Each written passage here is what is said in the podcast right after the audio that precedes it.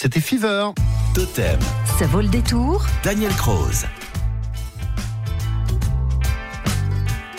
Aujourd'hui, à l'occasion de la troisième étape du Tour de France féminin qui sillonne les routes de la Corrèze et de la Dordogne entre deux localités célèbres et très visitées pendant la période estivale, Collonges-la-Rouge, l'un des plus beaux villages de France dans la Corrèze, et Montignac-Lascaux en Sarladais, nous allons nous arrêter à Montignac, comme les coureuses cet après-midi, pour explorer la grotte de Lascaux qui célèbre cette année un double anniversaire.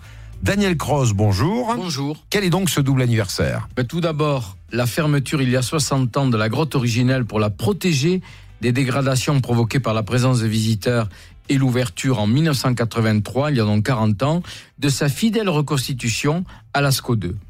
Rappelons tout d'abord qu'elle a été découverte, cette grotte, le 12 septembre 1940 par quatre adolescents à la recherche d'un chien qui descendirent dans une crevasse et tombèrent sur une grande salle couverte de peintures murales.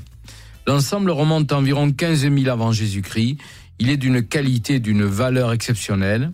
Dans le sous-sol, les chercheurs ont trouvé les pigments de base que les hommes préhistoriques avaient employés pour représenter des taureaux, des aurochs et des chevaux, et même une licorne. Ils utilisèrent des oxydes ferreux pour les ocres rouges et jaunes, le bioxyde de manganèse pour le noir, ils trouvèrent également des dizaines de lampes à graisse en pierre. En 1940, on était alors en pleine guerre, ce qui explique pourquoi les, les aménagements nécessaires à l'ouverture au public ne s'achevèrent seulement qu'en 1949. Et alors, Lascaux a de suite été un succès? Oui, nous étions dans l'après-guerre, on avait besoin de sorties, de loisirs, et le succès a été immédiat. Et des centaines de milliers de personnes se sont succédées en l'espace de quelques années dans la grotte, modifiant notablement son degré d'humidité, ce qui était contraire à la conservation des peintures. La fermeture a été alors décidée, et la restauration de l'ensemble a été entreprise. La grotte a été reconstituée à 200 mètres de là, avec une restitution aussi fidèle que possible de la texture de la roche et de sa couleur. Les fresques ont été reconstituées avec les mêmes techniques qu'à l'époque de la préhistoire et l'affluence à Lascaux ne se dément pas 40 ans plus tard c'est toujours le même émerveillement avec un saut prodigieux dans le passé. Alors Mathieu euh, de Sarlat nous demande à présent euh, si Eugène Leroy, percepteur à Montignac au 19e siècle, était bien l'auteur d'un roman qu'on a vu à la télé avec la caméra de Stelio Lorenzi, Jacou le Croquant en 1970. Vous allez lui répondre dans un instant. À tout de suite, Daniel. À tout de suite. Avec Daniel Croze. Partez en balade et découvrez des anecdotes étonnantes sur nos régions. Totem, ça vaut le détour. On est à Lascaux ce matin avec Daniel Croze pour Ça vaut le détour et on va répondre à présent à la question de Mathieu de Sarlat qui nous demande si Eugène Leroy, percepteur à Montignac au 19e siècle, était bien l'auteur d'un roman adapté à la télé par Stelio Lorenzi en 70 Jacou le Croquant. Absolument, Eugène Leroy, célèbre auteur de Jacou le Croquant, a bien été percepteur à Montignac.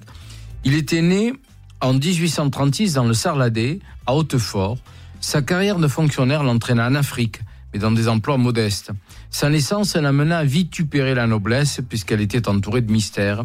Certains le disaient fils du régisseur du château d'Hautefort et d'une chambrière, tandis que d'autres le croyaient enfant naturel du châtelain et de la même chambrière. Son roman Jacques le Croquant est publié en 1899 et sa détestation de la noblesse y transparaît nettement puisque son personnage principal, jeune fils de paysan miséreux, organise une jacquerie contre le seigneur. Eugène Leroy, qui a également écrit L'ennemi de la mort, était un farouche républicain et un anticlérical, l'ennemi juré des curés et des châtelains qu'il accusait d'exploiter de conserve les paysans. Il mourut en 1907 à l'âge de 71 ans. Anticlérical, ce mot résonne en moi et me fait penser à votre dernier roman, euh, Les Maîtres sans Dieu. Même s'il n'est pas anticlérical. Sorti aux éditions du que ça peut être une lecture pour l'été. Merci Daniel, à demain. À demain. Jusqu'à midi sur Totem. Été parasol maison. Un grand soleil noir tourne sur la vallée